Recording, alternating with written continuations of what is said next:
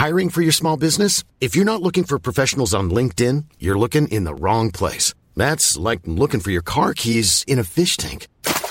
LinkedIn helps you hire professionals you can't find anywhere else, even those who aren't actively searching for a new job but might be open to the perfect role. In a given month, over 70% of LinkedIn users don't even visit other leading job sites. So start looking in the right place. With LinkedIn, you can hire professionals like a professional. Post your free job on linkedin.com slash people today.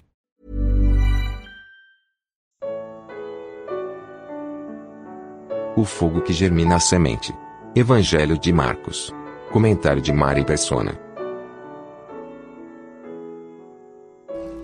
Após curar o leproso, Jesus testa a sua obediência.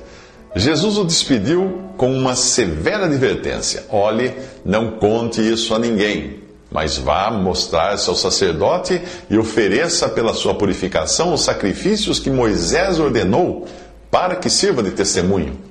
O homem deveria se apresentar ao sacerdote e oferecer os sacrifícios que a lei mosaica determinava àqueles que eram curados da lepra. Esta é a ordem das coisas também na nossa salvação. Jesus deve ser antes Salvador de uma pessoa, depois Senhor. Primeiro você é salvo pela graça, por meio da fé. Isto não vem de você, é dom de Deus, não por obras para que ninguém se glorie. Depois, Deus tem um propósito na sua vida, que é fazermos boas obras para as quais Deus preparou de antemão para que nós as praticássemos. Marcos 1, 43 e 44.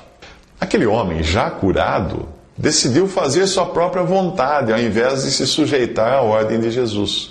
Ele saiu e começou a tornar público o fato, espalhando a notícia. Por isso, Jesus não podia mais entrar publicamente em nenhuma cidade, mas ficava fora, em lugares solitários. Todavia, assim mesmo vinha a ele gente de todas as partes. Marcos 1,45. Ao contrário dos pregadores de milagres da TV, Jesus nunca buscou fama. Ele veio no caráter de um servo humilde e sabia que as pessoas iriam querer transformá-lo em celebridade, não por ele ser quem era, o Filho de Deus vindo em carne, mas pelos benefícios que elas poderiam obter dele.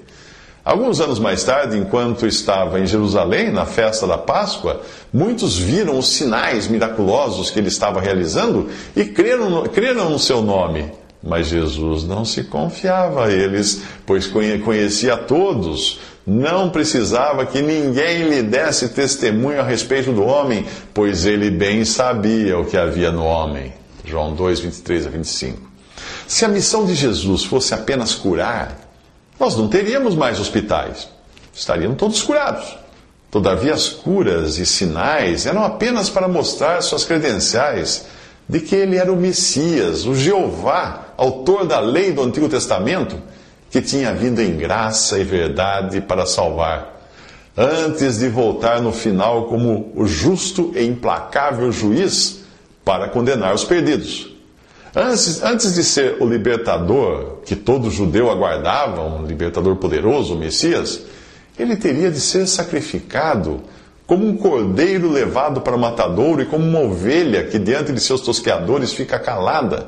Ele deveria ser tras, traspassado por causa das nossas transgressões, esmagado por causa de nossas iniquidades, como fala Isaías 53, de 5 ao 7. Só assim ele resolveria a questão do pecado, que é a pior enfermidade do ser humano. E você?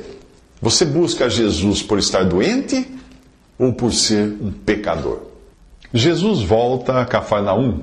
O povo ouviu falar que ele estava em casa. Então muita gente se reuniu ali de forma que não havia lugar nem junto à porta, e ele lhes pregava a palavra. Isso está em Marcos 2, versículo 1. Na mesma cidade, ele já tinha libertado um homem possesso e curado a mãe de Pedro, além de muitos que sofriam de várias doenças e também expulsou muitos demônios. Marcos 1, 30 ao 34. De volta a Cafarnaum, agora ele irá curar um homem aleijado e perdoar os seus pecados, causando indignação nos fariseus. Se você vivesse naquela época, talvez gostaria de ter morado em Cafarnaum cidade tão privilegiada por sinais, curas e libertações de Jesus? Será?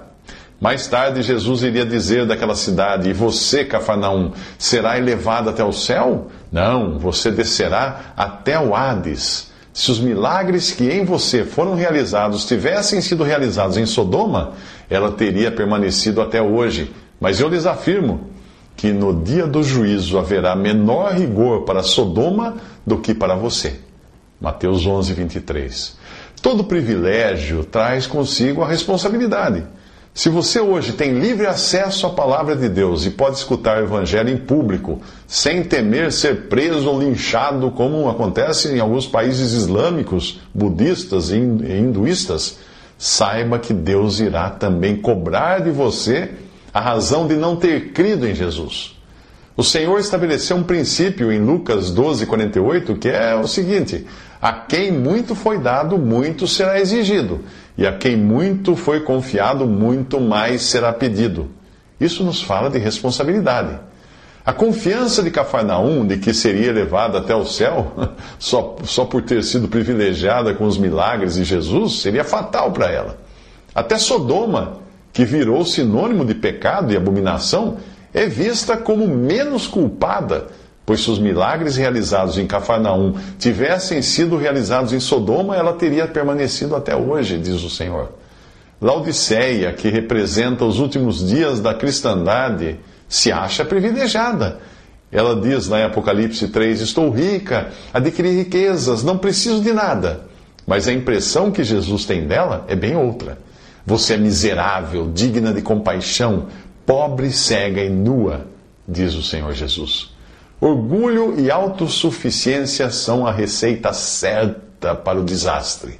Se você eh, crê em Cristo, o momento não é de oba-oba, nariz empinado, exaltação, mas de contrição, humilhação e resgate da comunhão. Jesus diz: Eis que estou à porta e bato.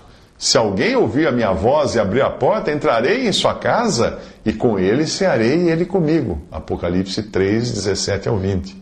E eu pergunto: você já abriu a porta? No capítulo anterior, Jesus cura um leproso e a lepra é uma figura da corrupção causada pelo pecado. Agora é a vez de um paralítico ser levado a ele e a paralisia nos fala da nossa própria incapacidade e das nossas limitações. Quatro amigos decidem levar o paralítico, e acaso não é isso que fazem aqueles que levam um pecador ao encontro do Salvador? Todavia, os quatro homens descobrem que a tarefa será mais difícil do que pensavam. Sempre que você desejar levar alguém a Cristo, não se surpreenda se encontrar uma multidão de amigos e parentes barrando a entrada. O povo ouviu falar que ele, Jesus, estava em casa, então muita gente se reuniu ali, de forma que não havia lugar nem junto à porta. Não podendo levá-lo até Jesus por causa da multidão, removeram parte da cobertura do lugar onde Jesus estava e, através de uma abertura no teto, baixaram a maca em que estava deitado o paralítico. Diz Marcos capítulo 2, versículos 1 ao 4. Por mais que alguém venha a se gloriar de ter levado um pecador a Jesus, essa não é uma tarefa individual.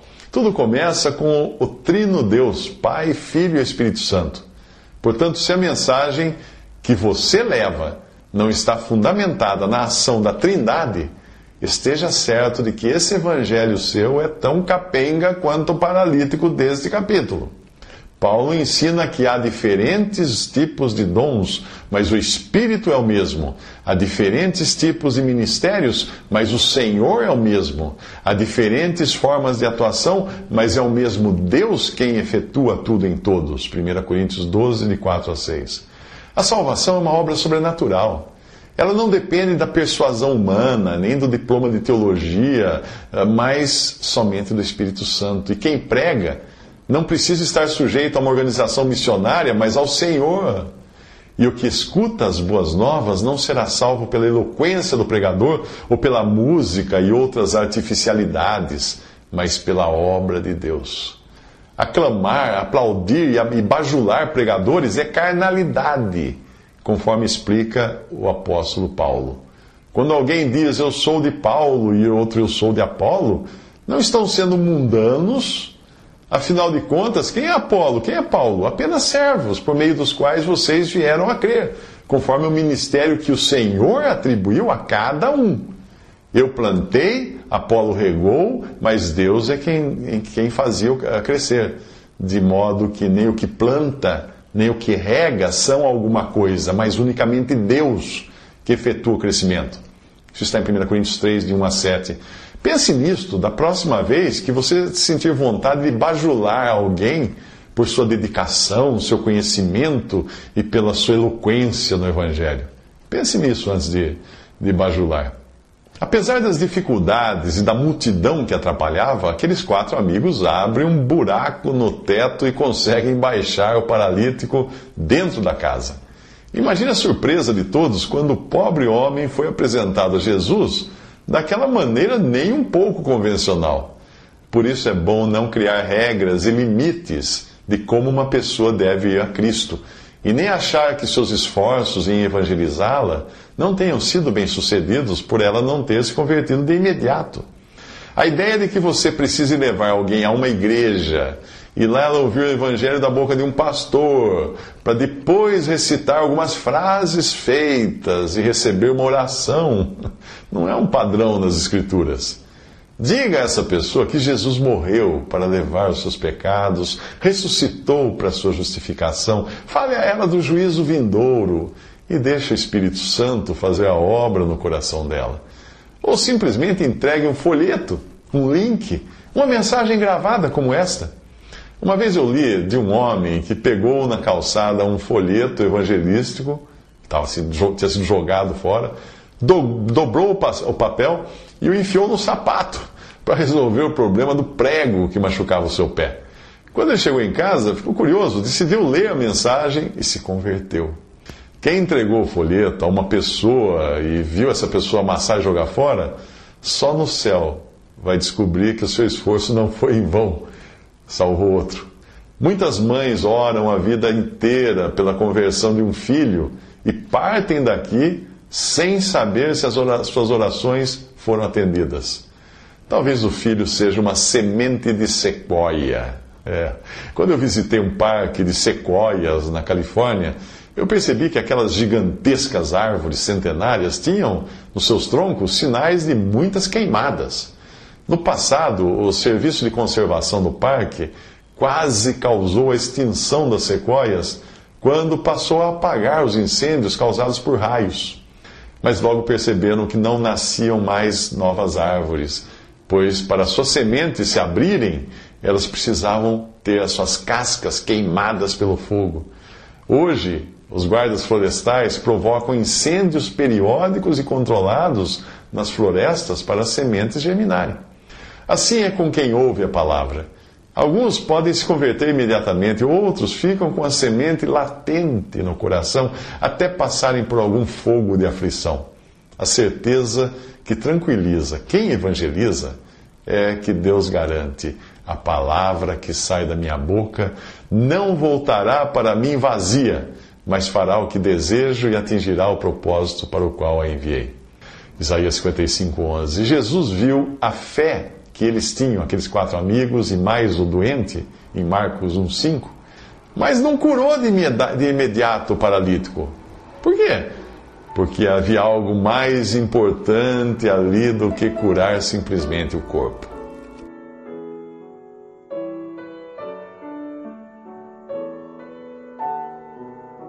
Visite respondi.com.br.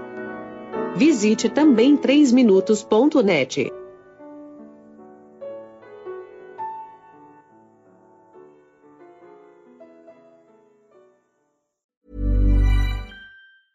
Want truly hydrated skin? Medocia's Body Care Breakthrough Hyaluronic Body Serum. It's clinically proven to increase hydration by 161%. It's lightweight, fast absorbing, and delivers 24 hours of hydration for silky smooth skin without any sticky afterfeel. Treat your skin to clean vegan skincare from Osea. Get 10% off your first order with code SUMMER at OseaMalibu.com. That's O S E A Malibu.com code SUMMER.